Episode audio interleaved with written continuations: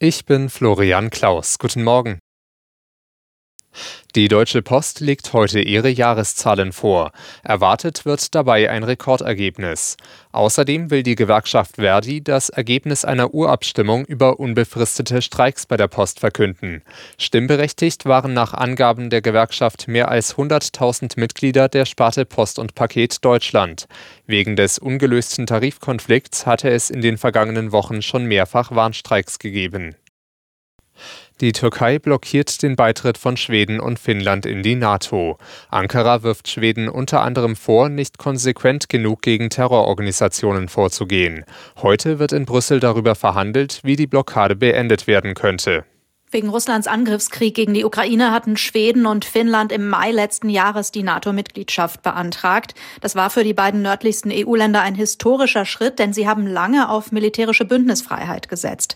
Damit es mit der Mitgliedschaft klappt, müssen alle 30 aktuellen NATO-Mitglieder die Aufnahme ratifizieren. Bisher fehlen aber noch zwei Unterschriften, die der Türkei und die Ungarns. Mit der ungarischen Zustimmung wird noch in diesem Monat gerechnet. Die Türkei soll jetzt hier in Brüssel überzeugt werden, ihre Blockade aufzugeben. Aus Brüssel, Sarah Geiser.de.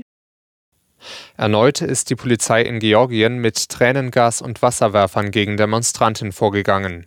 Bei den Protesten geht es um einen Gesetzentwurf. Die georgische Regierung will Medien und Organisationen, die Geld aus dem Ausland erhalten, als ausländische Agenten einstufen, ähnlich wie in Russland.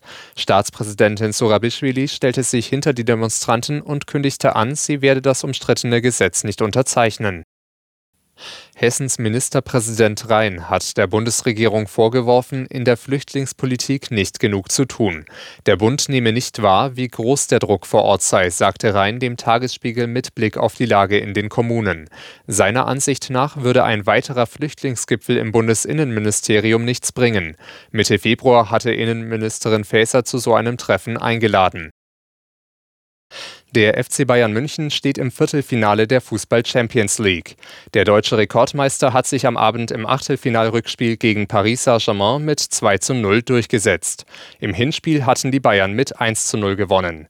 Die beiden Treffer zum Sieg erzielten Erik Maxim Choupo-Moting in der 61. Spielminute und der eingewechselte Serge Gnabry kurz vor dem Schlusspfiff.